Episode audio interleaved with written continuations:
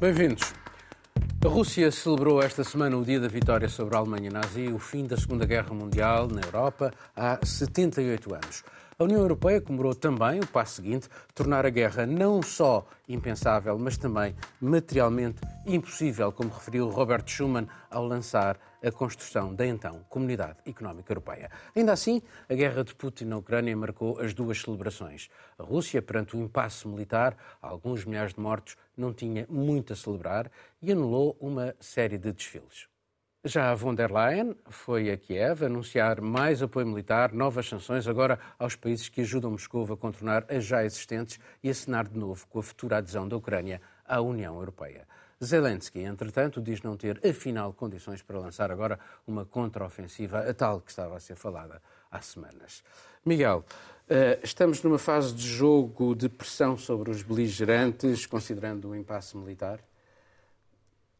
Bem, seria desejável que houvesse, que existisse essa pressão. Não é, não é muito perceptível. Um, ehm, nem do lado da China em relação à Rússia. Que seria... Eles vão enviar eh, agora um emissário que vai, vai estar na, na segunda-feira em Kiev e Moscou. China. China. Se isso se traduz depois num, numa pressão perceptível, eh, é a questão que neste momento está em aberto. O que não se sente seguramente é uma pressão do lado ocidental. O grupo reunido, o chamado grupo de Rammstein, que reúne os Estados Unidos e todos os seus associados nesta posição uh, na guerra da Ucrânia, não está a mostrar quaisquer indicações de querer um, forçar negociações nesta fase. E um, o que temos sim é, dentro da, da, da posição ocidental, temos vozes perfeitamente dissonantes que continuam a fazer-se ouvir e nós notamos isso uh, no discurso, na, na, posição de Macron, claramente, que pretende, independentemente, independentemente da, da, da política em relação à, à, à, guerra na Ucrânia, pretende um, manter uma parceria com os Estados Unidos, mas reforçar muito uh, uma posição europeia a todos os níveis, a níveis de produção de equipamento militar, a nível político, por aí fora. Quem eh, põe mais uma vez um travão a esta ideia de criar uma Europa com, com uma palavra própria eh, foi Olaf Scholz, que, o chanceler alemão, que volta a insistir, a dizer aquilo que já nós já conhecemos há 60 anos, quando De Gaulle tentou exatamente o mesmo que Macron tenta agora, e depois a Alemanha disse tudo muito bonito, criarmos uma Europa forte, mas sempre com a noção de que o nosso parceiro de referência eh, são os Estados Unidos. E quem diz parceiro de referência diz quem é o CEO deste, desta grande, deste grande empreendimento que deveria ser o interesse europeu e acaba por ser decidido uh, naquilo que é essencial fora da Europa, uh, em Washington. Mas eh, a política também é aqui um, a arte do compromisso e, uh, e as posições divergentes depois uh, traduzem-se numa síntese. Foi sempre assim que foi construída a União Europeia, Miguel. portanto, o debate é interessante para tentar perceber o papel da Europa. Scholz também disse que quer uma Europa geopolítica, não disse? Como, ele, repetiu, ele, repetiu, o termo Europa geopolítica uh, inúmeras vezes no discurso dele. Um, só um pequeno apontamento. A única citação que ele faz naquele seu discurso no Parlamento Europeu, que foi um discurso fraquíssimo. Não, Para marcar precisamente o Dia da Europa. Foi, foi muito, muito fraco o discurso. E depois a única citação que ele faz, que eu suponho que a culpa seja de quem lhe escreve os discursos, a única pessoa que ele cita é o Oscar Wilde, que é o, o rei do, dos, das citações cínicas. E Oscar Wilde com uma frase perfeitamente banal, que parece uma, uma verdade lapalice, que é dizer que quem prepara bem o, o futuro é quem reconhece as oportunidades, oportunidades antes de elas se tornarem óbvias. É esta a citação. Portanto, é um discurso fraquíssimo do princípio ao fim e a insistência na Europa geopolítica acaba por ficar sempre sob a tutela nos discursos de Scholz de Washington e das parcerias militares com Washington e nunca no sentido, tu falas em compromisso, eu diria que não, que há claramente uma posição francesa que tem noção que não pode fazer uma política autónoma sem os Estados Unidos, mas que o quer fazer numa parceria e não como uh, país uh, uh, sob sob eh, eh, a asa dos Estados Unidos que decidem quais, quais os equipamentos militares, quais as medidas para proteção do espaço aéreo, quando a Alemanha quer avançar e avançou sem a França, sem a França. Portanto, eu diria que as dissonâncias dentro da, da, Europa com países como a França, mas também como a Hungria, mas também como a Turquia na NATO, as posições na Europa uh, ainda funcionam eh, sob eh, a coordenação norte-americana, mas nós vamos ver ao longo deste programa como a coordenação norte-americana está a entrar em colapso em inúmeros sítios do mundo e onde a influência norte-americana está a perder-se. A Europa, se calhar, ainda é o reduto onde se mantém a, coordenação norte-americana com mais eficácia. Deixa-me passar para outro continente, para o continente africano, porque hoje não temos a Carolina no Brasil, mas temos a Catarina em Marrocos. A Catarina, sobre este assunto. Olha, eu acho que uh, as palavras comemoração amarga são perfeitas, porque é um, uma celebração, Dia da Europa, que é comemorado numa altura triste para o continente num todo, uh, devido à guerra, a um conflito, mas também numa altura em que temos uma Europa cada vez mais proteccionista. Uh, o Dia da Europa marcou 444 dias desde o início da invasão, desde que a guerra na Ucrânia se iniciou. E, por um lado, é verdade que esta guerra nos tem vindo a mostrar que conseguimos ter uma Europa que se une quando quer, para condenar, para sancionar, para reduzir dependências também, mas também, por outro lado, esta guerra nos últimos tempos, e nós temos vindo a discutir estes assuntos no programa, tem também vindo a mostrar grandes fragilidades, grandes fragilidades do, de, da Europa como bloco. Uh, para começar, em relação à própria dependência energética, uh, não só na Rússia, mas também em, outros Estados uh, com governos uh, autoritários. No campo da defesa, também, por exemplo, esta guerra vai mostrar uma Europa altamente dependente nos Estados Unidos, como sempre, uma Europa que não se consegue defender sozinha, mas também, também vem mostrar uma Europa com todo o seu eurocentrismo que durante algum tempo ignorou ou não deu tanta importância a certas relações, parcerias económicas e comerciais com o continente africano, por exemplo, com a América Latina, mas também uh, com alguns países do continente uh, asiático. Um, e o resultado... Então, mas já agora, deixa-me deixa, deixa interromper, porque uma das coisas que o Scholz referiu precisamente no Parlamento Europeu no Dia da Europa foi repensar o mundo não numa base eurocêntrica e criando parcerias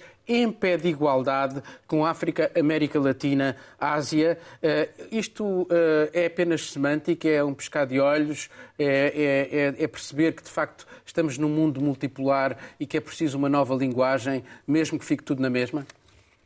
Uh, eu, eu, acho que é o perceber que é necessário fazer algo de diferente, sem dúvida absolutamente nenhuma. Agora, se essa linguagem utilizada pelos chances vai traduzir em realmente medidas para fazer acontecer, para que as relações com estes países uh, noutros continentes se fortaleçam, é uma história completamente diferente e depois também nos leva a perguntar o porquê esperar até agora para o fazer também, não é? Já era algo que já se podia ter feito antes e isto vem muito mostrar, acho eu também, estes uh, double standards da Europa, um pouco, que é, uh, por um lado, condenamos a invasão, mas desde 2014, quando a Rússia anexou a Crimea, nós continuamos a ter relações económicas fortes a nível do setor energético com a Rússia, por exemplo, mas também vem mostrar que nós gostamos na Europa de fazer este tipo de discursos, condenar, por exemplo, a China pelas violações de direitos humanos,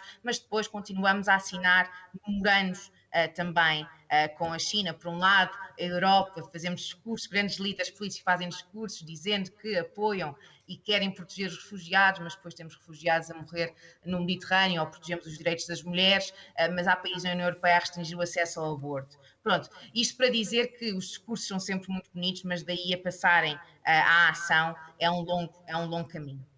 Uh, Marcelo, uh, há uh, interesses chineses uh, que estão debaixo de novas sanções.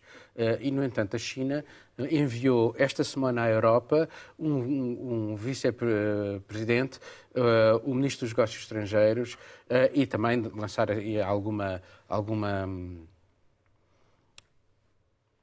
por a, a, a Europa de sobreaviso face a eventuais sanções contra oito empresas chinesas, que são essas que estão no visor da, da, da de Bruxelas. Um, isto é a pressão sobre a China ou é a Europa ainda a tentar encontrar o seu próprio caminho?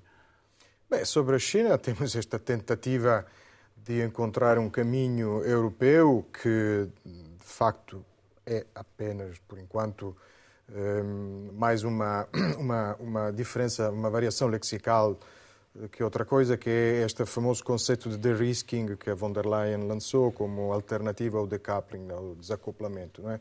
Por um lado, os americanos puxam mais para uma Europa mais englobada na, na esfera de influência económica e estratégica americana, e por outro lado, a Europa percebe que não pode eh, soltar todas as amarras que a ligam à China e então inventa esta, este de-risking, esta redução do risco. É? Esta redução do risco, porque é redução, porque, porque o risco existe, o, o, o mundo Já vimos multipolar. Isso, vimos, mas... vimos, isso, vimos isso precisamente em relação à Rússia, eh, o gás, eh, Exatamente. o petróleo, é, portanto. E, e, a pandemia também mostrou uh, o risco, uh, porque não tínhamos nem ventiladores nem máscaras, eram todas fabricadas na isto, Isto remete para a famosa uh, autonomia estratégica europeia, que não é uma autonomia estratégica apenas militar, mas é uma autonomia Está global, económica, seria, deveria ser, não é? Económica, energética e tudo mais, que está, neste momento, está, digamos, é um projeto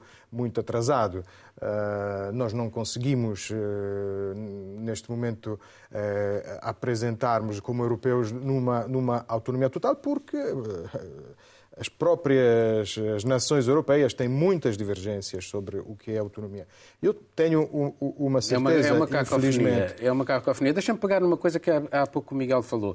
É possível uma Europa geopolítica eh, como também defende von der Leyen, não é? E Scholz, sem defesa própria e a depender dos Estados Unidos. E, e é precisamente dizer isso. É, é. E é precisamente dizer isso, porque o que, o que a história dos últimos, do último ano e meio ensinou a grandes, muitas eh, gerações de europeus uh, que viveram décadas de paz na Europa foi perceber que, infelizmente, enfim, mais uma vez podemos analisar isto do ponto de vista antropológico, sobre o porquê que nós resolvemos as questões com a violência, mas nós, a garantia de paz que estava também no discurso de Robert Schuman que, que, que mencionaste, eh, é uma garantia que se baseia também num equilíbrio eh, de armamentos. E, portanto, pensar numa autonomia estratégica europeia como algo Aquela velha que, frase, que vem... queres a paz, prepara-te para a guerra. Exatamente, que é, uma, é, um, é um ditado uh, de, de, dos romanos que destas coisas percebiam alguma coisa. Um, é, é, é, ingênuo e, portanto, é, é, muito difícil e é... Atenção, há uma frase famosa que não é do Donald Trump, mas é de, do Obama, que falando disto dizia que os europeus são free riders, querem boleias uh, de borla ou almoços grátis. E esta autonomia que as próprias eh, presidências americanas nos últimos anos, não só Trump, eh, queriam da Europa, porque os Estados Unidos estavam a pensar, de facto, largar a Europa, não é, a criança que já pode andar sozinha, para se concentrarem mais no Pacífico. Um, é, tudo isto caiu por terra depois da invasão da Ucrânia e revelando as grandes divergências que existem, que existem na Europa. Paulo, desculpa, só para dizer ainda quanto ao de-risking e o decoupling. Eu acho que há um, essa argumentação que a Europa cometeu erros grosseiros quando se tornou dependente da Rússia, ao, ao longo dos anos em que aumentou China. a sua dependência. É, exatamente, é isso que eu quero chegar. Eu acho que essa análise é, de criticar essa posição da Europa e da Alemanha também, eu acho que é muito falaciosa. Porque a nossa, se nós formos pelo decoupling e do de-risking, tínhamos que fazer decoupling. Da Rússia fizemos, desacoplámos. E aparentemente desacoplámos no mercado energético da locomotiva que nos puxava e trocámos por uma outra locomotiva, porque é o problema de desacoplar. Ah, eu só queria dizer, desculpa, não correu tão mal. Desculpa, não correu tão mal. queria só chegar a este ponto, que é eh, a ideia de que o de-risking o decoupling tem que ser feito aplica-se à Arábia Saudita que nos fornece petróleo, à China que... Portanto, ex post, as análises são todas não, muito fáceis. Se os países se regessem pelo respeito, pela paz, em vez do vis passem, um vis passem para a bellum, é uma máxima Miguel, latina Miguel. muito bonita para o Império Romano, mas claramente não funciona bem. A, a ideia aqui é não, não, não Aqui pôr os ovos a defender todos, a Arábia. Terminar, sim, sim, sim. É não pôr os ovos todos no mesmo Exato. cesto. E aqui a questão que estava, aquilo que estava a acontecer, e viu-se na questão da pandemia relativamente à China, e viu-se na questão agora da guerra relativamente à Rússia, é que tínhamos demasiados ovos no mesmo oh, cesto. Claro, mas não tínhamos todos e tínhamos estávamos suficientemente já preparados para esta guerra, e o ponto é esse, nós estávamos suficientemente preparados para esta guerra para num ano termos conseguido afinal todos os ovos estavam no mesmo cesto, agora estão distribuídos por três ou quatro, sendo que a maioria deles estão nos fornecedores nos Estados Unidos e pagamos o quádruplo pelos ovos, não é? O quádruplo. É uma mas, mas a alternativa Portanto, é apoiar a, a invasão errada, da Ucrânia. É a ideia errada é a Europa, o vis passem para a Bellum, que uh, evocaram, diz que mostra, revela que a Europa estava a preparar para esta guerra há muito tempo, porque de outra forma não teria conseguido fazer. Aliás, e, portanto, tanto esteve a preparar-se que, isso... que houve uh, toda uma aproximação da NATO à Rússia que obrigaram que a Rússia a invadir a Ucrânia. Não, não tá obrigava, não obrigava, mas provocou. Provocou. Não sou o único a dizê-lo, Marcelo. Não, mas isso não vamos, faz sentido. Vamos... Mas deixa-me só acrescentar uma coisa. Quando se fala de, de, de, de decoupling dos países, estamos a falar de um país que invadiu, é isso que, que depois vamos sempre, afinal, acabamos sempre por dizer que a Europa provocou a invasão.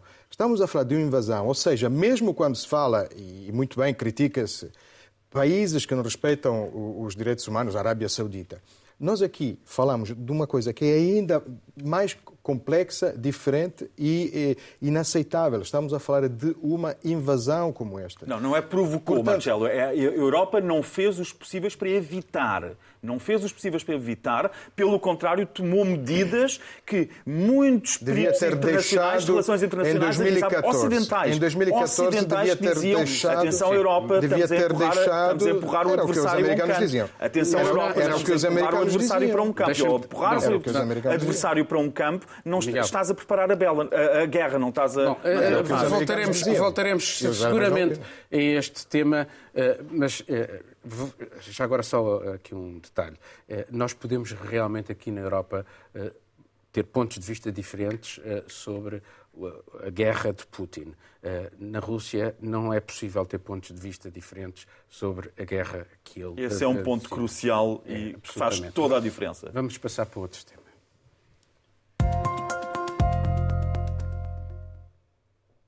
Apesar da guerra, dos massacres, das prisões, dos milhares de mortos, milhares de feridos, dos deslocados e dos refugiados, da ruína em que se encontra a Síria, regressou à Liga Árabe, de onde tinha sido expulsa em 2011. A ironia é tratar-se do retorno à organização do mesmo regime, do mesmo presidente, um Bashar al-Assad, sobre quem recaem inúmeras acusações de atropelos aos direitos humanos. A reintegração de Damasco marca assim o triunfo da ditadura síria e o fim da Primavera Árabe, iniciada há mais de 10 anos. No atual contexto de desvinculação ocidental, o Médio Oriente está num processo de reequilíbrio com outros atores cada vez mais preponderantes na região, o caso da Rússia e da China. Exemplo disso, os bons ofícios de Pequim, o restabelecimento recente das relações diplomáticas entre o Irão e a Arábia Saudita. É certo que a Liga Árabe mantém os apelos ao fim do conflito na Síria em conformidade com as resoluções da ONU. Eleições livres, nova Constituição, libertação de prisioneiros, mas não são mais do que um mantra inútil. Um Bashar al-Assad vitorioso dificilmente largará o poder e, mais ainda, por haver outros países dessa organização panárabe onde a repressão é um hábito instituído. Catarina, isto é o dobre afinados das primaveras árabes? E que tu que estás Olha, aí no país acho... árabe. Sim, aliás, e num país, num país árabe, Marrocos, faz parte da Liga também, que disse que esta readmissão da Síria à Liga Árabe poderia ser uh, a ponte necessária, isto foi o, o Ministro dos Negócios Estrangeiros marroquino que disse, a ponte necessária para a, a, a resolução uh, deste conflito. Não, não há dúvida que podemos ver esta readmissão como um sinal uh, que Assad está a reintegrar na região mas ao mesmo tempo é, é um sinal muito preocupante porque Assad não, não fez uh, concessões nenhumas no sentido de um acordo político para resolver uh, este conflito. Como disseste, uh, já matou centenas de milhares de pessoas, milhões de refugiados e destruiu grande parte da infraestrutura de um país. E para a, para a oposição na Síria, isto também é uma mensagem, quase que passa uma mensagem de normalização, como se a Liga estivesse a tentar normalizar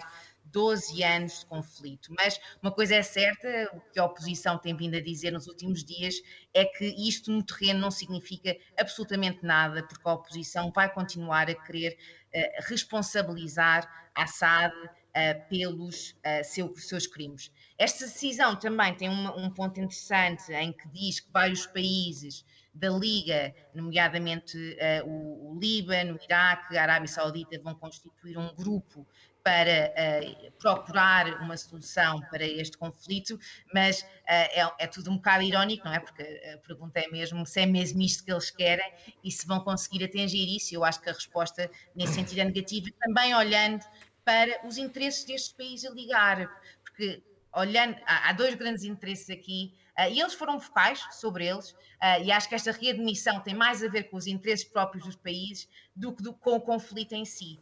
Um é a droga, Uh, e é um, nós sabermos que um, a, a, o Captagon, que tem É uma droga muito comum, sim. É uma, uma droga, droga, muito comum, comum naquela zona. Sim. E com a economia síria destruída devido à guerra, esta droga tornou-se um grande, um, um grande rendimento para o país, mas também está a causar grandes preocupações entre os países árabes, esta circulação. Portanto, esta readmissão também, o que eles dizem é que querem procurar banir a, a, a, a, produção e também a exportação desta droga. E o segundo ponto também é a questão dos refugiados. Nós sabemos que a grande maioria dos refugiados sírios estão em países árabes, nomeadamente, e que pertencem à Liga Árabe, nomeadamente uh, o Líbano, uh, mas também a, a Jordânia, e estes, estes países também querem que os refugiados consigam algum dia poder uh, voltar à Síria. A questão aqui é que para os refugiados, ou algum tipo de refugiado poder voltar a um país onde existe conflito e grande destruição da infraestrutura, é que o país precisa-se de reconstruir primeiro e esse dinheiro, normalmente, financiamento para a reconstrução, vem de fora. Portanto, eu vejo isto mais como um, um ato simbólico que a oposição vê com alguma dor, porque normaliza 12 eh, anos de um conflito brutal e mais jogando com os interesses dos países da Líbia, da, da Liga, do que, do que com a tentativa de uma resolução do conflito em si. Marcelo, isto é também um sinal de que estes países que usam de facto a repressão uh, de uma forma muito sistemática, a grande maioria deles, né, a Arábia Saudita, o Irão, uh, e, e a, a, Catarina estava a falar... O Sudão da, faz parte da Liga Árabe. Uh, o, o, o, que é o facto de a oposição diz que, que, vai continuar, mas o próprio um, apoiante grande apoiante da oposição, que é a Turquia, está a tentar fazer as pazes com, com o regime de Bashar al-Assad. Portanto, eh, provavelmente Houve até uma... o, o grande, os grandes sacrificados vão ser eh, os opositores ao regime e à ditadura de Bashar al-Assad. Provavelmente, mas houve até uma reunião na quarta-feira, depois da, da, das cerimónias, entre ministros dos negócios estrangeiros, em Moscou, eh, com o Irão e o ministro turco. Porque este, agora a grande, o grande passo em frente será mesmo envolver a Turquia. Aqui temos um. No fundo, a Síria é, é, é o exemplo de como eh, a política internacional não, não admite vazios, espaços vazios. Cada retirada, cada não intervenção deixa o campo livre para a intervenção dos outros inimigos, amigos e ou mais ou menos. A Rússia e a China muito ativas naquela zona. A Rússia e a China são muito ativas, estão muito ativas naquela zona. Vimos uma uma uma paz, um, um acordo entre a Arábia Saudita e Irão. Portanto, temos quase. Isto é um risco para a Europa. Mas é com certeza, porque é assim, talvez daqui a pouco não se possa usar mais a, a ideia, a, este argumento da amizade do Ocidente com a Arábia Saudita, porque a Arábia Saudita já há muito tempo que é muito pouco amiga do Ocidente. E hum, obviamente é um risco, é um risco para a Europa. Aliás, o único país que, a propósito da Catarina, que hesita um pouco é Marrocos, que é o mais filo-americano, o mais sensível aos argumentos de Washington, mas, é, mas a Síria é um, um, campo em que todos, ao longo destes 10 anos, 11, jogaram os seus jogos de guerra e agora querem voltar a fazer os seus jogos de paz se, uh, e, e, querem, querem estar uh, dentro deste jogo. Um, Assad, naturalmente, precisa, precisa de dinheiro. Uh, o Captagon sozinho não, não, chega, embora, embora tenha. E são os países, um são os países do Golfo que, que, vão permitir essa reconstrução. É que estamos a falar de milhares de mortes. Eu lembro-me quando passei por algumas cidades, quando ia a caminho de Alepo, de, de Damasco até Alepo, o, o, grau de destruição é inimaginável, Marcelo, é inimaginável. Sim, sim, sim. É. Vão ser necessários milhares, milhares de milhões Aliás, tivemos, de, de, de, euros ou dólares. Tivemos na Síria, o, vimos aquilo que depois, mais tarde, iria acontecer e acontece nas zonas mais no centro da guerra na Ucrânia. Não é? Cidades completamente, completamente desaparecidas, que também são um ótimo, agora uma ótima oportunidade para reconstrução e para investimentos. Eh, e, infelizmente, em 2011, quando a Liga Árabe eh, expulsou eh, expulsou Assad, o secretário, cujo nome neste momento me escapa, mas sabemos que era um secretário egípcio, porque a Liga Árabe só tem secretários praticamente egípcios, disse Assad tem os dias contados. Eh, e esta profecia envelheceu mal, Assad não Exato. tinha os dias contados, e deste ponto de vista ganhou. Se, se, esta é uma vitória, eu acho que o pai, se visse a Síria hoje, chorava. Não é? que o pai também não era boa pessoa, mas, mas é claro que é um, é um, país, é um país que não tem o mesmo peso Foi naquela região. Foi ele que instituiu a repressão já agora. Exatamente. Mas, mas é um país que perdeu completamente a sua capacidade de influência. Agora depende, depende dos outros, mas é um campo onde todos vão entrar. Miguel, eh, é ou não uh, um sinal de impunidade que se dá, uh, que se confere a quem tem as mãos sujas de sangue e de que maneira? Bem, deixa-me antes dizer que uh, eu considero as palavras do secretário egípcio, quando disse que Assad tinha os dias contados, como um fina diplomacia, porque acaba por eh, não ser desmentido, porque todos nós temos os dias contados. Nesse sentido, nunca é uma frase errada dizê-lo. Agora, o que de facto, quanto, quanto àquilo que tu dizes, de facto a impunidade eh, não é só de Assad, porque nós escolhemos num, enfim, numa liga que se podia chamar, podia ter outro nome qualquer, podia ser os feios, porcos e maus, nós escolhemos, somos amigos do feio, do porco ou do mau e não há, escolha não vai muito para além disso. Nós olhamos para os membros da Liga Árabe, que, aliás, cuja eficácia é reduzidíssima.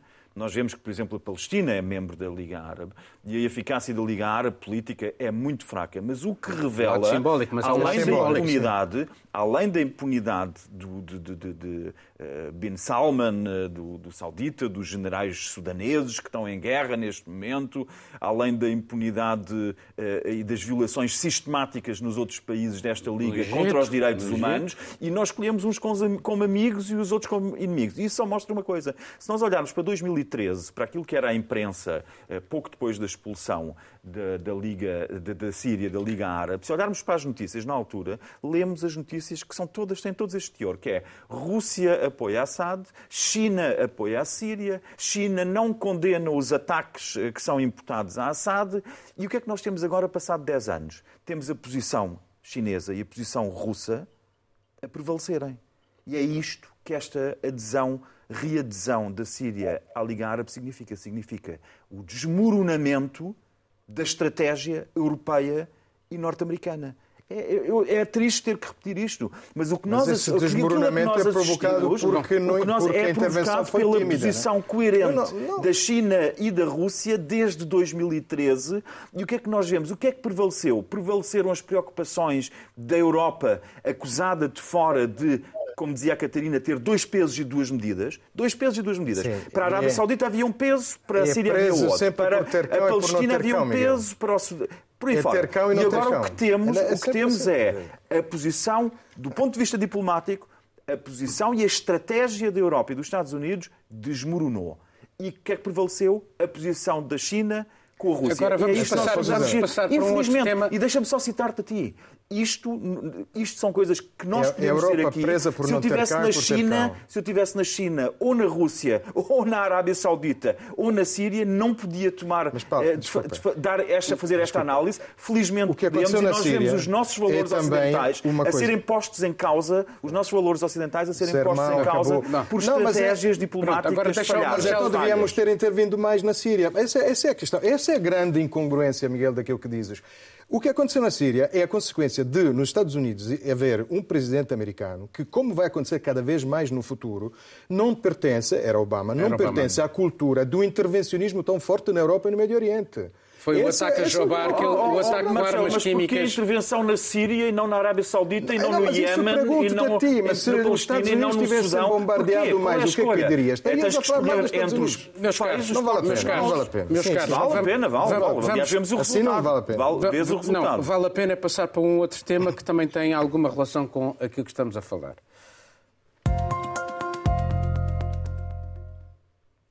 O Paquistão, país com armas nucleares, ficou à beira do caos. A detenção do antigo primeiro-ministro Imran Khan, sobre quem recaem várias acusações de corrupção, gerou protestos em todo o país, violentamente reprimidos.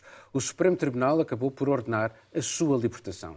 Khan foi deposto há pouco mais de um ano, na sequência de uma moção de censura, mas não perdeu popularidade, pelo contrário. Desde então tem feito campanha por eleições antecipadas que o atual governo recusa com receio de as perder. Quando chegou ao poder, em 2018, Imran Khan prometia combater a corrupção, reavivar a economia, manter uma política externa independente e foi-se afastando gradativamente dos Estados Unidos, aproximando-se da Rússia e China. Um desentendimento com as poderosas chefias militares do país parece ter ditado o início da sua queda. Ele acusa-as agora de terem conspirado com os Estados Unidos para a sua destituição.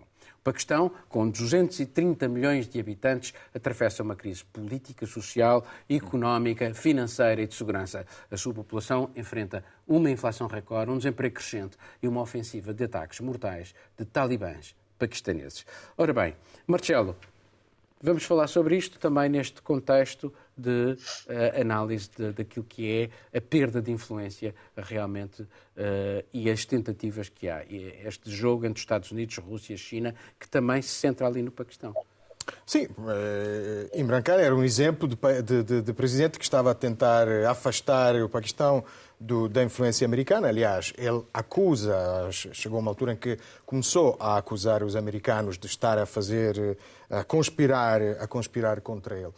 Hum, o, que, o que acontece com Imran Khan é que estamos num país, a situação não é muito diferente daquilo que, que assistimos eh, no Sudão. É um país onde o exército decide eh, e, e- e- e governa a política nacional. O próprio Imran Khan Já passou por várias chegou- ditaduras militares. Já passou por várias ditaduras militares, já há casos. Imran Khan foi, foi vítima de um atentado, uma tentativa de matar há poucos meses, mas sabemos que eh, o que aconteceu a Benazir Bhutto, por exemplo, é, é, é- é um país com uma instabilidade política eh, perigosíssima, sobretudo num país que tem, que tem armas nucleares, como sabemos, uma das grandes potências nucleares do mundo. Eh, o que temos aqui é um, um exército que, numa fase de grande crise, eh, detectou num, num VIP, um campeão de, de cricket, um desporto muito popular no Paquistão. Foram detectou- campeões do mundo com ele. detectou um- um- uma pessoa muito popular para, para aliciar, digamos, aquilo que nós chamamos aqui populismo, antipolítica, enfim, um homem fora das, eh, dos esquemas políticos corruptos, aliás. As dinastias. E fora das dinastias, que são sobretudo os xerifes butos que, que, que, que mandam e que voltaram, de facto, agora, eh, agora que o Imran Khan deixou de ser eh, primeiro-ministro. Hum, provavelmente Imran Khan começou mesmo a gostar da política. Há quem fale em monstro de Frankenstein, que se vira contra, contra o Dr. Frankenstein. Hum, E, e quando o exército decidiu desfazer-se dele, aliás, houve ali também uma transição eh, nas chefias militares do Paquistão em que ele tentou eh, Interferir, sim. interferir e o exército não gostou. Mas o exército está muito ligado aos norte-americanos há muitos Continua anos. muito ligado. E depois tens os serviços secretos, os poderosos ISI. Os poderosos o- serviços secretos. E, Agora- que, e, que, e que desempenharam um papel enorme na altura da, da, da, guerra... da presença soviética no, no, no, no Afeganistão. No Afeganistão, exatamente, e, e, mesmo, obviamente, sabemos que o em apoio aos foi americanos. também um, um, exatamente, e um, um, ator muito importante em todas as crises do, no teatro afegão. Agora, é preciso lembrar, tu disseste, falaste da, da, da, da inflação, que acho que neste momento está à volta de 36%, 37%. Houve inundações no verão passado, uma extrema pobreza no Paquistão. Há, há relatos de, de pessoas que morrem à fome ou que morrem porque há distribuição de, de comida e atiram-se para, para receber comida e são, e são arrastadas pela, pela, pela enxurrada, pela multidão de, de, das pessoas que tentam comer e dentro deste panorama de, de, extrema pobreza temos este, este conflito entre uma elite, digamos, mediática e uma elite, uma elite militar. Que deixa, é bastante deixa passar para o Miguel, é, e, e, dando aqui um elemento que é importante. O, o Paquistão é etnicamente muito diverso e o cimento uh, da uh, nacional é, é, dado pela religião, o e pelo e, não e pelo e pelo exército. Uh, e portanto e há aqui riscos há aqui riscos muito muito grandes é futebol, também de, relativamente à, à, unidade nacional. Mas Miguel a tua Bem, olha eu a única Tenta vez ser curto a única vez serei muito curto muito breve a única vez que estive em, em, no Paquistão em Karachi Uh, Lembro-me de sair à rua e estava uma mega multidão que eu pensei que estivesse perante uma uh, guerra civil a deflagrar. E afinal, o que é que tinha sido? Imran Khan, que na altura estava no Reino Unido, tinha uh, ganho, um, tinha tido uma performance fabulosa na equipa de Sussex em Inglaterra, onde ele foi o mais destacado, o mais destacado jogador de cricket. Ele está sempre entre os, os, os, principais jogadores de cricket da BBC, ele está sempre no top 5. Portanto, é uma espécie de, para imaginarmos, um Cristiano Ronaldo que fazia carreira política e chegava a primeiro-ministro não foi presidente, foi primeiro-ministro, e, e, e, que agora corre o risco de ser saneado pelas suas posições, sobretudo por aquelas que tomou, que são que foram consideradas anti-americanas e Uh, eh, um, ehm, e, e, favoráveis, favoráveis uh, à China. A China que Imran Khan, enquanto uh, muçulmano, nunca atacou, por exemplo, na questão dos uigures. Nunca. São, nunca atacou. Portanto, Imran Khan fez uma gestão claramente geopolítica do Paquistão, que é uma grande potência, mas o Paquistão é um país que é muito controlado há muitas décadas pelos militares, como tu referias, que são o cimento da estrutura de poder do Paquistão, mas na parte social, dada a diversidade étnica, o cricket tem um papel muito forte. E isso faz com que Imran Khan não seja só um herói de, um, de, um, desporto, de uma modalidade desportiva. Ele é, ele é o herói de, de uma modalidade desportiva que é a argamassa social que mantém muito daquele país unido. E isto só para dizer, quando Imran Khan vai contra os interesses dos Estados Unidos e favorece a China e a Rússia, tudo se replica nestes nossos temas. O que é que nós temos? Temos um ataque cerrado a Imran Khan por um pretexto que nós na Europa Ocidental podíamos prender metade dos nossos chefes de Estado se fôssemos para a questão dos presentes que receberam e o que é que fizeram com eles. Desde Giscard d'Estaing até Sarkozy, prendíamos todos. Bom, eu vou passar para a Catarina. Tenta ser uh, sintética, por favor. Sim. Olha, eu acho que esta situação atual no, no, Paquistão tem dois fatores importantes. Um é o fator Khan e outro é o fator uh, económico. Número um, nós vemos neste momento no Paquistão é que, segundo as últimas sondagens, Khan continua a ser o político, o líder político mais popular uh, no Paquistão e também estamos numa altura em que o Paquistão se prepara para uh, eleições em novembro uh, deste ano. Portanto, uh, faz sentido, aliás, desde a moção de censura que viu Khan derrubado, que ele tem sido um, um, um, alvo de vários processos e todos os processos, se ele for considerado culpado nesses processos, implicam que ele não possa ter cargos públicos e oficiais, pelo menos às próximas uh, eleições. Mas já agora, já agora deixa, deixa só um detalhe, e ainda queria ver se ia para outro tema, mas não posso deixar de referir que as acusações contra ele rondam a centena, acusações de corrupção. Sim, sim, sim. Aí 100, exatamente, é isso mesmo. E também, eu acho que é importante lembrarmos que Khan é só um ex-primeiro-ministro, ou líder político no Paquistão, numa longa, longa lista de políticos que estiveram, uh, que governaram e até depois de governarem, que estiveram sob alta pressão uh, militar. Aliás, durante a própria ditadura militar tivemos um uh, primeiro-ministro que foi assassinado e acho que uh, e, um, também... e um que foi fuzilado, foi, foi enforcado já agora. Exatamente. Uh, e, eu Hollywood, acho que também, Zulficar Hollywood. pakistaneses, uh, isto também levanta, obviamente, preocupações e frustrações com as pessoas uh, que lideram uh, o país. Depois temos o outro elemento que eu acho que é importantíssimo, que é o fator económico. Nós falamos muito neste programa que uh, nunca devemos simplificar um protesto uh, ou uma ação uh, em, em, em, qualquer país. Todos vêm com mais do que uma problemática. E no caso do Paquistão, a situação económica é gravíssima. Uh, não só estamos com uma inflação altíssima, 36%, as taxas de juros estão em níveis recordes, que veio agravar já uma situação de pobreza extrema no Paquistão.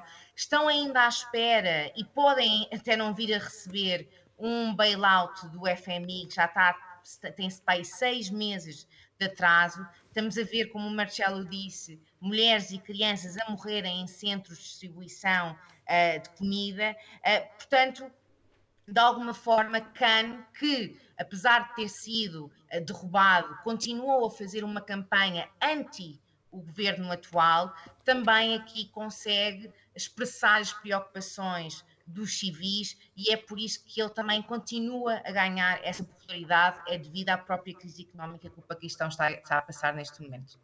Bom, vamos passar para a última fase e o último tema e eu vou pedir ao Manel para passar o, o, o separador.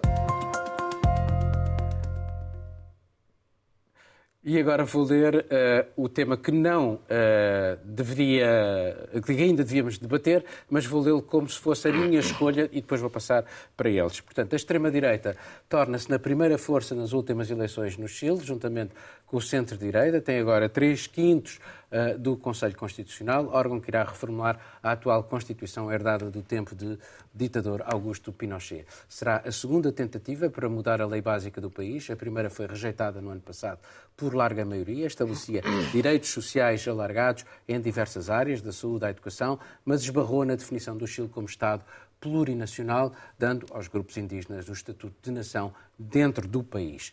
Tinha marcas claramente de esquerda, sem cedências nas negociações com outras áreas políticas, o que terá contribuído para que o texto fosse então rejeitado. Agora, o desafio cabe às forças de direita, não esquecendo que a Constituição de Pinochet, símbolo de uma sociedade ultraliberal, gerou uma vaga de protestos em 2019 que duraram meses, pondo o fosso persistente entre ricos e pobres. No Chile, 1% da população concentrava 30% da riqueza do país. O novo texto constitucional será também submetido a referendo no final do ano. Bom, isto faz como se fosse o tema que eu iria escolher, e agora vou passar para vocês e vou começar contigo, Catarina, eh, o tema eh, que tu querias destacar.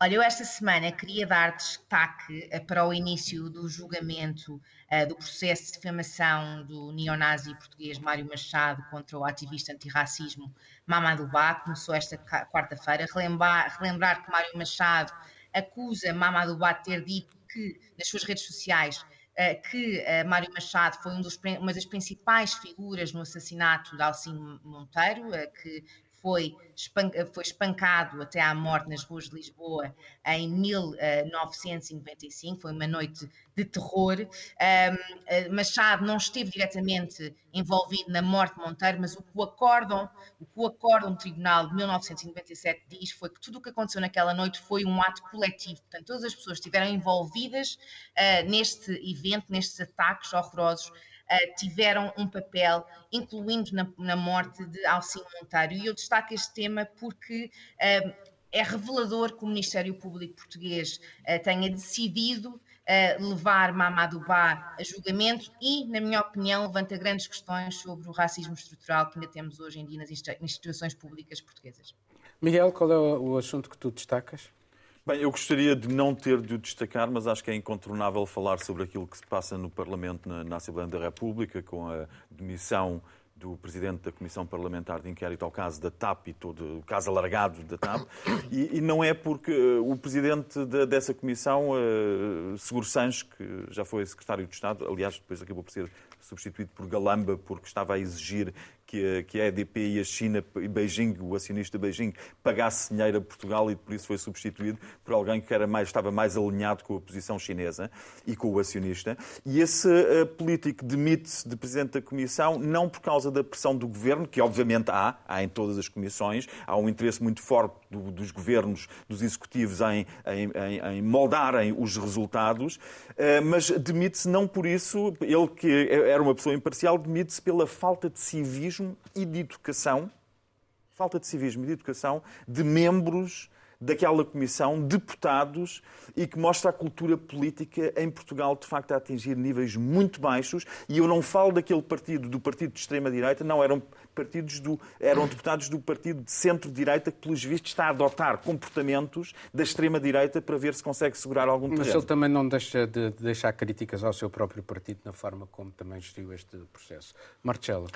Eu queria falar de, queria destacar uh, um encontro que vai acontecer no domingo uh, com Charles Michel em Bruxelas entre o presidente do Azerbaijão, Ilham Aliyev, e o primeiro-ministro da Arménia, uh, Nicole Pashinyan. Arménia e Azerbaijão são os dois estados que estão mais uma vez numa guerra, neste momento um, uma espécie de cessar-fogo armado, mas é uma guerra para, para, por causa de fronteiras que herdaram da antiga União Soviética.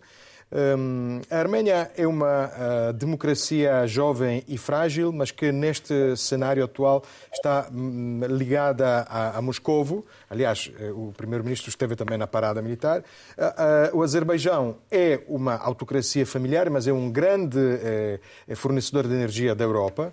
E a Europa, é muito importante que a Europa resolva esta questão e esteja do lado certo da história. Muito bem, obrigado a todos. E assim se fez mais este programa. Tenha um bom fim de semana.